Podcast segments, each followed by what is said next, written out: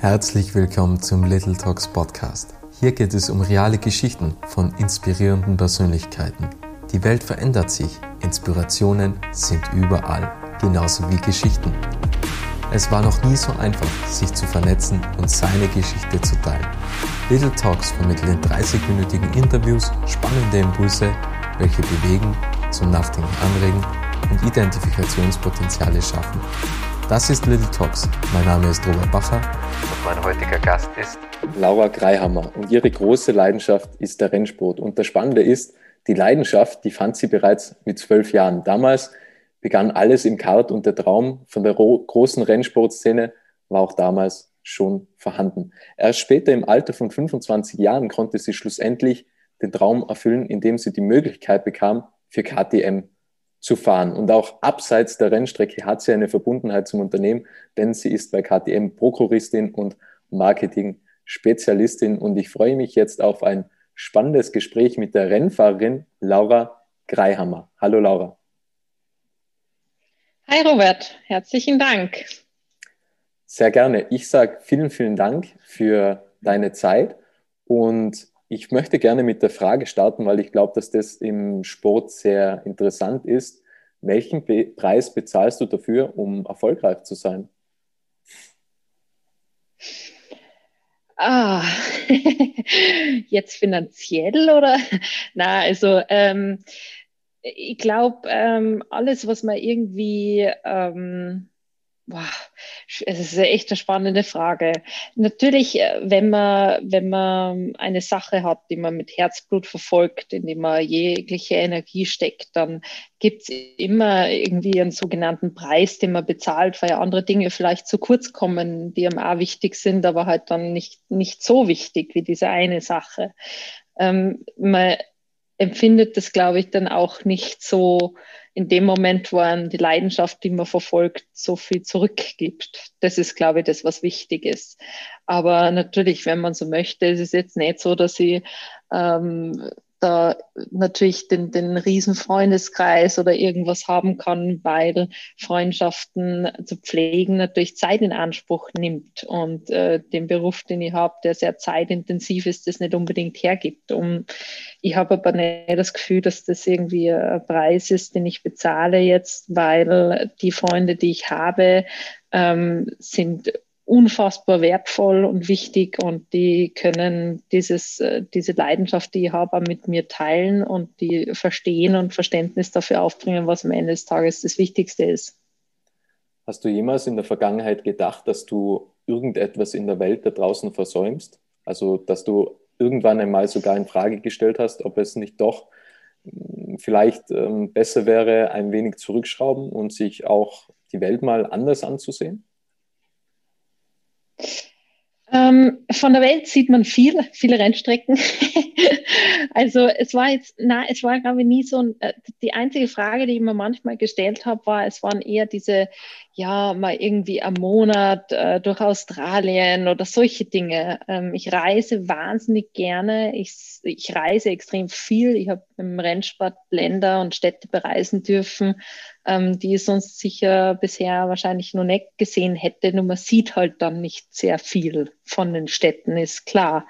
Ähm, also das ist so das Einzige, dass man denkt, ja, ähm, die, die Zeit, irgendwie Länder oder Roadtrips oder so Dinge, also einfach solche Dinge zu erleben, die, die fehlt halt einfach irgendwo. Aber beim Rennsport ist halt cool, man lernt äh, viele, viele verschiedene Leute kennen im Rennsport sehr leicht und einfach auf der ganzen Welt, weil man sofort in Teams integriert wird, mit denen man zusammenarbeitet. Und ähm, das Schöne ist, da wird man dann auch oft zu Events eingeladen oder keine Ahnung, ich war mal Amerika ähm, Thanksgiving-Rennen, da hat mich die Familie von einem Ingenieur sofort eingeladen zum Thanksgiving-Dinner und so. Also man, ich habe auch da sehr viel kennenlernen dürfen, auf jeden Fall.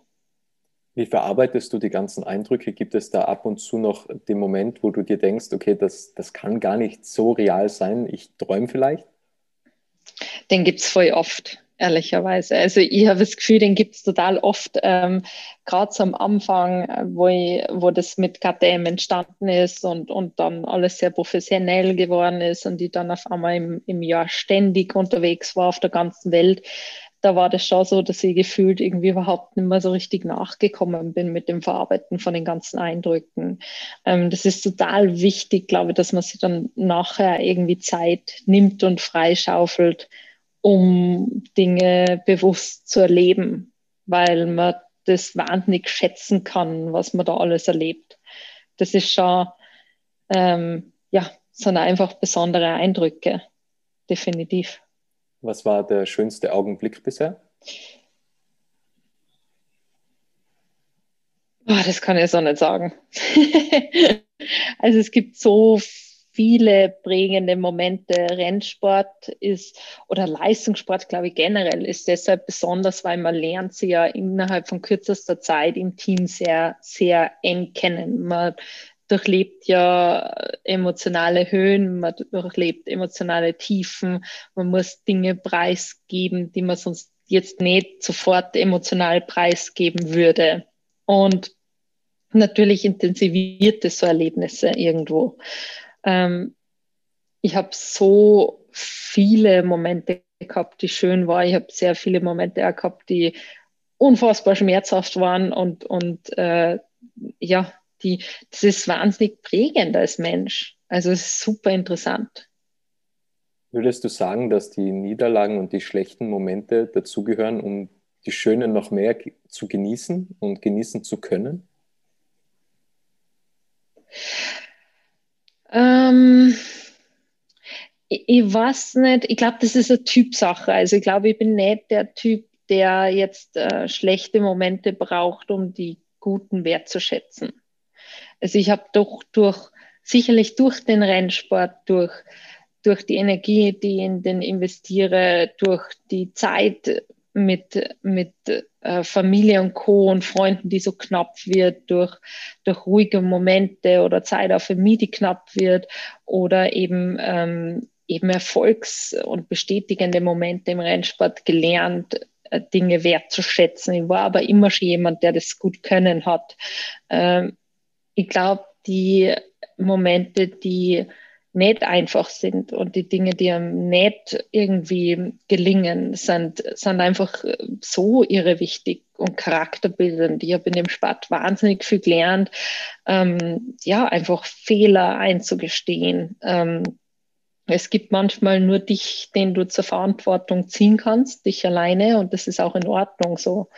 Und äh, es gibt da Momente, wo Dinge nicht in deiner Hand liegen. Und das ist sehr charakterbildend auch zu lernen, dass es Dinge gibt, die man nicht beeinflussen kann, äh, wo es jetzt aber nichts bringt, wenn man sich unendlich drüber aufregt. Aber es ist schon wichtig, dass man sich Zeit nimmt, äh, sowas irgendwie äh, ja, zu verarbeiten. Da war jetzt gerade ein sehr spannender Punkt dabei, denn die Christine Wolf, die Profigolferin, die hat im Podcast gesagt, dass grundsätzlich sie nie die Schuld ist weil sobald sie irgendwann die Schuld eingestehen würde, wenn sie einen Fehlschlag oder irgendetwas hat, dann fängt sie Zweifel an. Das heißt, wenn sie gewinnt, ja, dafür ist sie verantwortlich, aber wenn irgendetwas schief läuft, dann ist halt der Caddy zum Beispiel die Schuld oder der Platz ist die Schuld oder das Wetter ist die Schuld. Weil wenn man sich die Schuld irgendwie eingesteht, dann zweifelt man an sich selbst. Wie geht es dir damit, wenn du wirklich sagst, okay, das war jetzt mein Fehler? Hm, ich glaube, das äh, ist wahrscheinlich ja, ist ja spezielle Typsache. Das wäre jetzt so überhaupt nicht mein Ansatz. Ich glaube, ähm, für mich ist es ganz, also ich bin jemand, der im Rennsport sehr viel gelernt hat, sich, äh, sich Schuld einzugestehen. Ich finde aber, dass das natürlich wirft es irgendwie Selbstzweifel auf, aber es äh, motiviert einen ja auch dann an genau dem zu arbeiten. Wenn ich jetzt hergehen würde für mich und sagen würde, es trifft mich nie Schuld und ich mache äh, immer den perfekten Job, dann hätte ich ja irgendwie keinen Ansport, besser zu werden in dem, was ich tue. Also ich stelle mir das so vor, dass wenn jemand ein hundertprozentiges Talent hat für etwas und ähm, das hat sie vielleicht. Das kann, das kann ich jetzt gar nicht so beurteilen, aber das wird sie wahrscheinlich haben tatsächlich. Ähm, dann glaube ich, dann kann man vielleicht diesen Ansatz verfolgen. Aber ich weiß, dass ähm, ich bis zu einem gewissen äh, Grad sicher talentiert bin, aber da steckt halt ganz, ganz, ganz viel harte Arbeit und Leidenschaft dahinter. Und diese Arbeit, die käme nicht auf, wenn ich immer sagen würde, es liegt nicht an mir. Was ich schade finde. Du hast am Anfang schon angesprochen, welchen Preis du für deinen Sport bezahlst, welchen Preis du für die Erfolge bezahlst. Was motiviert dich schlussendlich? Also was für ein Bild visualisierst du dir, wo du sagst, okay, dafür arbeite ich jeden Tag? Denn wenn man dir auf Instagram folgt, das sieht alles super interessant aus und, und das wirkt ein, wie eine unglaublich tolle Welt, aber da gibt es auch viele andere Seiten, wo man zum Beispiel um 5 Uhr aufsteht, damit man äh, Sport machen kann oder laufen gehen kann oder im Fitnessstudio oder in der Kraftkammer ist. Ähm, wie geht es dir damit? Was treibt dich da an? Ähm, ja, wie gesagt, also ich habe nicht das Gefühl, dass ich jetzt irgendwie einen Preis dafür bezahle, aber natürlich, das ähm, schaut immer nach außen alles äh, shiny aus, wobei ich schon versuche, immer den Leuten zu zeigen, wie viel Arbeit da dahinter steckt, weil das ist ja auch okay. Das ist ja nichts, was einem einfach so zufällt. Ähm, natürlich so Rennsport im professionellen Bereich nimmt einfach 100 Prozent deiner Zeit ein. Also da geht es ums Training, um Physios, um Simulatorvorbereitungen etc. etc. Also ich bin zum Beispiel ganz oft ange, ja, einfach angefeindet. Ich habe ganz viel anhören müssen mir dafür, dass ich so gegen halb sechs, sechs meine erste Trainingseinheit habe. Die wenigsten wissen aber, dass ich nebenbei bei KTM im Marketing auch äh, tätig bin und einfach einen normalen Job halt nebenbei auch noch leiste. Und da habe ich gewisse Arbeitszeiten, die so Pi mal Daumen irgendwie nebenbei einhalte, ähm, um erreichbar zu sein für mein Team oder äh, für unser Team, das wir haben. Und ähm, da ist halt einfach so, dass die Zeiteinteilung nur so stattfinden kann. Aber ja, es sehen natürlich viele nicht, dass es nicht immer lustig ist, um sechs in der Früh bei minus 15 Grad im Winter laufen zu gehen, wenn es stockdunkel ist. Das ist im Sommer auch noch schöner. Aber natürlich, es, ähm, es ist es ist auch nicht immer lustig, bei keinem Geburtstag da zu sein, bei keiner Hochzeit da zu sein. Das sind alles Nebeneffekte, die das hat. Nur wenn man im Rennauto drin sitzt und wenn man dann äh, gegebenenfalls auch Erfolg hat, aber einfach nur das Auto auf der Rennstrecke im Limit zu bewegen, das ist was, was mir so viel gibt, dass es das alles wert ist. Es ist aber auch so, dass es mir schon bewusst ist, dass das ein Luxus ist, wenn man selber für sich was findet, wofür man so eine enorme Leidenschaft hat. Das ist ja auch was, was, glaube ich, nicht also nicht jedem gelingt, was zu finden im Leben, für das man bereit ist, eigentlich ähm, alles liegen und stehen zu lassen. Wie war das und das ist das, was am Ende antreibt. Wie war das damals mit, mit zwölf Jahren? Wie, was hast du da gefühlt? Also bist du da wirklich rausgegangen vom Kart und hast gesagt, das ist meine große Leidenschaft, das will ich mal machen, ich will in den Rennsport oder oder wie kann man die Kindheit beschreiben? Was, was ist da gewesen? Was ist da vorgefallen? Eigentlich gar nicht, nein. Also das war, das war, ähm, ich meine, Autorennsport war immer, wir haben immer Formel 1 geschaut mit meinem Dad und meiner Mom am, am Sonntag. Das war immer, mein, mein, Großvater war ein bisschen mit Rennautos unterwegs, aber das, da war eigentlich niemand, der so richtig im Rennsport jetzt in dem Sinne war. Das war einfach eine Autobegeisterung und mein, die ja mit meinem Bruder extrem geteilt habe. Und wie ich dann mit, also mit dem Kartfahren begonnen habe, das als Kind identifiziert man das glaube ich gar nicht als solches. Da ist es dann einmal einfach ein unfassbarer Spaß, irgendwo eine Competition, da ist was, wo man sagt, hey, da bin ich richtig gut drin, das macht, das gibt mir was. Da, da kann ich mir reinarbeiten, da reise ich viel. Wir sind mit 12, 13, 14 Jahren auch schon um die, ja, durch mindestens ganz Europa irgendwie durchgereist. Ähm, das war einfach, äh, ja, das war eine un unglaubliche Leidenschaft, aber mal, für mich ist die erst richtig entstanden und gewachsen nicht mit dem ersten Moment, in dem ich im Kart gesessen bin, da war für mich schon klar, hä, das ist was, was ich machen möchte. Aber die ganze Leidenschaft, die prägt sie ja aus über die ganzen verschiedenen Aspekte, die mit den Erlebnissen kommen. Rennsport ist so vielseitig und das ist eigentlich das, was mich fasziniert an dem Sport. Und das habe ich aber natürlich über die Jahre erst erfahren. Und je länger im Rennsport bin, dann nach wie vor, jetzt wo wir aufsteigen in den Klassen etc., neue Rennserien, da lernst du wieder verschiedene Facetten von dem Sport kennen, die mich faszinieren. Und so wächst so eine Leidenschaft. Oder zumindest war es bei mir so. Wie hast du dich damals gefühlt oder was für Gedanken gingen durch deinen Kopf, als du deine Leidenschaft in, in Form eines, einer Rennunterwäsche hergeben musstest? Also da gab es ja so die, die Szene, wo es geheißen mhm. hat, okay, du hast ja noch so eine Rennunterwäsche, gib die bitte her. So äh, falsch wahrscheinlich eher jetzt ausgedrückt, ja. aber Ja, also ähm, es war so, wie ich 16 war und das äh, vom Kartfahren her in die Autos gehen hätte sollen. Da, da habe ich das ganze Equipment dann bekommen. Unter anderem, damit Sie jetzt da alle auskennen, ist es so, dass man im Rennsport unter dem, unter dem feuerfesten Anzug auch eine feuerfeste Rennunterwäsche anhat. Das schaut aus wie eine Skiunterwäsche. Also es ist eine lange Hose, ein lange, Shirt. So, und ähm, das habe ich damals bekommen und äh, dadurch, dass es dann aber finanziell leider nicht möglich war, in die Autos einzusteigen, ähm, war es so, dass irgendwie nach zwei Jahren, drei Jahren, ich habe mich wahnsinnig schwer getan, mit dem da irgendwie mit davon zu trennen und das hat dann nicht richtig funktioniert, habe mich dann da irgendwie ins Arbeiten gestürzt, Studium und Co., aber ähm, habe auch von meinen Eltern die Möglichkeit bekommen, kommen, alles Mögliche an Sportarten auszuprobieren, was alles nicht so richtig funktioniert. Also alles nett, aber halt nicht dein Sport, gell? nicht deine Leidenschaft. Es ist halt einfach was anderes. Und dann habe ich, ähm, bin ich gefragt worden, weil wir brauchten für einen Fahrer, der neu war, eine, eine Rennunterwäsche, weil der hat seine, hätte seine nicht rechtzeitig bekommen.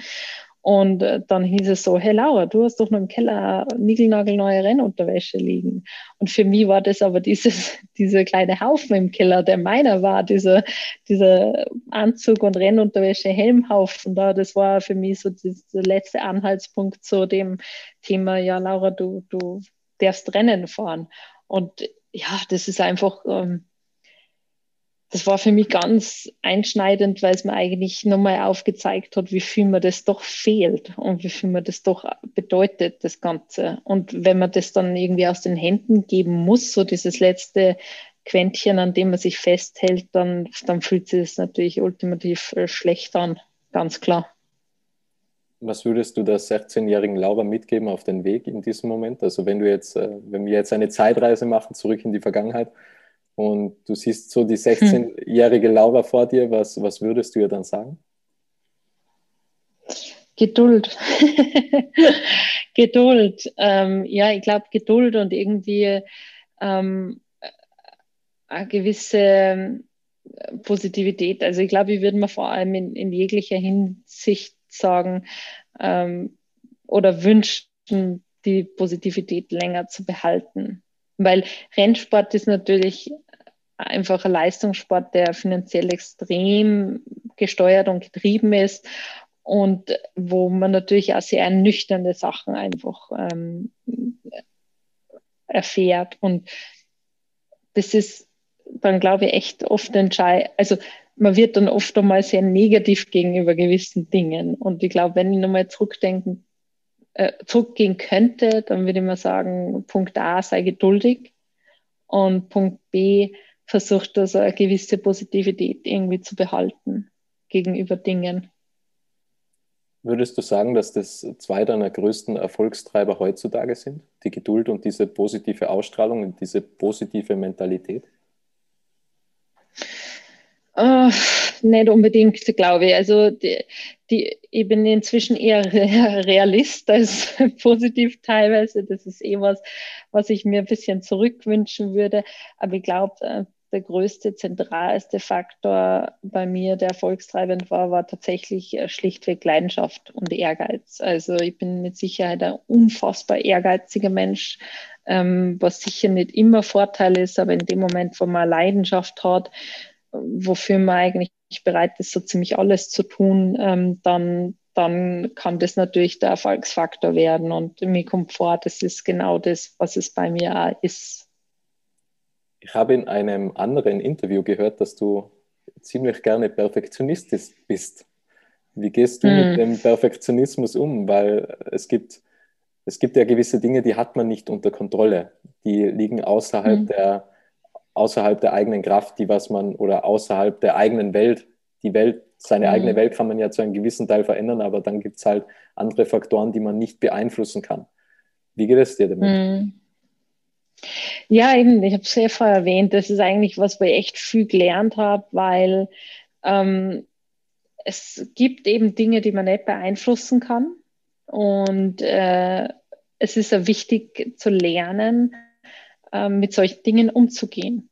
Und äh, es gibt da Dinge, die man so jetzt nicht unbedingt ändern kann, äh, wo man aber immer schlecht aussteigt, wenn man sie damit im Vergleich setzt. Es wird immer jemanden geben, der vielleicht ähm, ein besseres Material hat oder mehr finanzielle Möglichkeiten oder mehr testen gehen kann oder irgend sowas. Wenn man anfängt, sich da zu vergleichen, also so ein bisschen, ich glaube, dieses auf sich selbst zu konzentrieren, das ist was, was man ganz, also was man, was man echt immer im, im, im Kopf behalten muss und äh, ja, und sich darauf fokussieren sollte auch, dass man einmal bei sich selbst anfängt und, und irgendwie selber schaut, was für Möglichkeiten er hat, statt sich ständig mit anderen zu vergleichen. Und das hilft einem dann auch Dinge besser, glaube ich, zu akzeptieren, die man nicht in der Hand hat. Das ist sehr charakterbildend. Man entwickelt dann auch viel mehr Toleranzgrenze gegenüber diesen Dingen oder lernt sich an Situationen anzupassen, wird flexibler. Und das sind alles Dinge, die mir nicht nur im Rennsport geholfen haben, sondern äh, im Berufsleben, äh, bei Freundschaften, in, in allen Bereichen eigentlich. Ja, Vergleichen ist ja grundsätzlich schon, schon ein, ein, ja, eine negative Sache, würde ich fast mal sagen, weil man kann ja nie in andere Leute hineinschauen, weil das ist wie wenn man jetzt versucht, jemanden zu kopieren. Wenn man jetzt versucht, mhm. einen Künstler zu kopieren, man weiß ja nie, was hat der Künstler damals gedacht zum Beispiel. Mhm. Also wenn man jetzt versucht, irgendetwas zu, zu übernehmen, dann weiß man ja nie, was, was war da, dafür ausschlaggebend, was hat er gedacht, wie er das gemalt hat, was waren seine Gedanken, warum hat er das gemacht. Und erst wenn man das mhm. alles wissen würde, so sehe mhm. ich es zumindest, könnte man es kopieren. Und dasselbe ist ja irgendwie mit dem Vergleichen. Man weiß ja nie, was geht in dem Menschen vor, was hat der Mensch erlebt, was gab es für Vergangenheit, wie war die Kindheit, was hat er gelernt und, und, und. Und ich glaube, wenn man auch in der Vergleichbarkeit ist, dann ist man ja immer irgendwie unglücklich, weil sein eigenes Leben kann man immer verändern und man kann immer im Hier und Jetzt dafür sorgen, dass man glücklich ist und dass man für sein Leben sorgt. Ja, wobei ich sage, ich glaube, es ist gar nicht so schlimm, äh, oder so schlecht, sie manchmal ein bisschen zu vergleichen, dem Sinne, dass man sich ja auch Ideen holen kann, wie man mit den Dingen umgeht bei Leuten, die das auf eine gute und, und positive Art und Weise tun.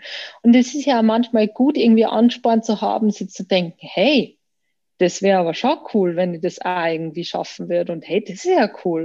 Ähm, oder das sagt man zu und sie da Ideen holt. Ich glaube, es ist eher immer, wenn man quasi das Gefühl hat, man hat selber überhaupt keine Möglichkeiten und der andere hat alle Möglichkeiten. Wobei auch hier, ich glaube, das Schwierige ist, was, was, was man ganz oft vergisst, dass jeder von uns irgendwie sein eigenes Päckchen trägt und jeder von uns ähm, Dinge hat, mit denen er kämpft und Dinge, mit denen er zurück äh, gut zurechtkommt. Und da sind wir jetzt natürlich bei der großen shiny Welt von Social Media, wo alles immer super easy und alles immer super leicht ausschaut. Ähm, das ist halt einfach das Problem, wenn, ähm, wenn man da nicht irgendwie im, im Kopf hat, dass auch andere Leute mit gewissen Dingen mit Sicherheit kämpfen. Und da nicht Rücksicht nimmt darauf, dass dass ähm, die das vielleicht nicht zur Schau stellen oder versucht ein Leben zu leben, das dem gleich ist oder das Gefühl hat, mein Leben ist nicht so toll wie dem sein Leben, weil ich habe das und das und das nicht. War es aber nicht, dass der vielleicht andere Probleme hat, gesundheitlich, familiär, wie auch immer, beruflich, in jeglicher Hinsicht. Würdest du sagen, du bist ein Vorbild für andere? Keine Ahnung, da muss man die anderen fragen wahrscheinlich. ich glaube, ähm, jeder, jeder von uns automatisch hat, hat viele Vorbilder in Leuten, die er äh, trifft, weil man, man vergleicht ja oder man schaut ja automatisch Dinge ab bei Leuten oder man denkt, ja, das ist ja lässig und das ist ja klasse. Ähm, ich glaube, wir können echt alle voneinander lernen. Deshalb in einer gewissen Art und Weise ist wahrscheinlich jeder Vorbild. Aber das kann ich nicht, oder zumindest sehe ich das so. Aber es kann mich faszinieren ganz viele Geschichten. Man kennt so wenig oft über, oder man weiß so wenig über die Leute, die man trifft, ganz oft. Und das ist total schade, wenn man da mehr wisset oder Zeit hat, das rauszufinden. Ich finde das immer super spannend, wenn wir mal am Abend haben nach den Rennen mit den Mechanikern oder so beim Essen, ähm, auch zu erfahren, was, was, oder die Leute auf, auf ganz privater Ebene besser kennenzulernen, weil man lernt sie ja emotional sehr intim kennen, aber halt vom Rest des Lebens nicht so viel. Und das ist super interessant und schön eigentlich, wenn man das dann tut. Ich glaube, es ist da eine Geschichte, die dich besonders geprägt hat? Mm. Ich glaube, na, so nicht, aber was, was mir auffällt, ähm, was ich ganz stark aufgehört habe, also ich ähm, habe ganz lang damit gekämpft, irgendwie in Schubladen zu landen bei Leuten, in die ich nicht reingepasst habe. Weil natürlich Social Media gewisses Bild macht, die Frau im Motorsport ein gewisses Bild macht, die blonde Frau im Motorsport ein gewisses Bild macht. Und ich habe dann echt ganz, ganz bewusst versucht, vorab über Leute irgendwie mir ein Bild zu machen, die ich noch nicht kannte als solches.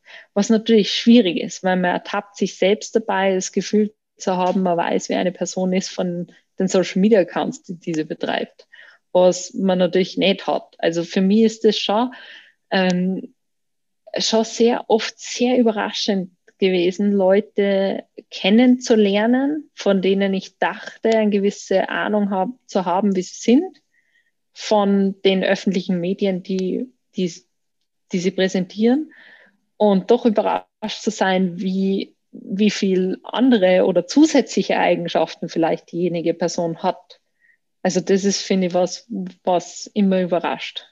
Auf jeden Fall. Schaffst du es, äh, ohne Vorurteile anderen Menschen zu begegnen? Also wenn du jetzt ähm, so ihre Vergangenheit kennst oder Social Media Accounts kennst, schaffst du es wirklich ohne Vorurteile in Vorurteile klingt so negativ behaftet, mm, aber schaffst du ja. es ohne Bewertung in ein Gespräch reinzugehen und einfach das auszulöschen und einfach zu sagen, okay, das ist jetzt die Person und ich will dich jetzt von null auf kennenlernen. Geht das irgendwie? Ja und nein. Also nein, äh, ich glaube, das geht nicht, weil man immer irgendwo beeinflusst ist von Social Media und, und von irgendwelchen Interviews oder auch eben Podcasts oder wie immer. Aber was ich ganz, ganz wichtig finde, ist, wenn ich eine Person kennenlerne und ähm, mir einbilde, ein gewisses Bild zu haben oder automatisch ein gewisses Bild habe von der Person, gewisse Dinge im Kopf, ich lasse mich da total korrigieren in dem. Also es ist schon so, sobald der Gespräch, ich bin ein sehr offener Mensch, kann sehr schnell mit Leuten gut reden in der Regel. Also wenn ich wen kennenlernt und, und dann auf die Person auch zugehe und mit der unterhalte, dann ist eigentlich mein Bild, äh, das ich vorher vielleicht durch Social Media bedingt hatte, komplett äh, eigentlich ausgelöscht. Dann lerne ich einfach die Person kennen.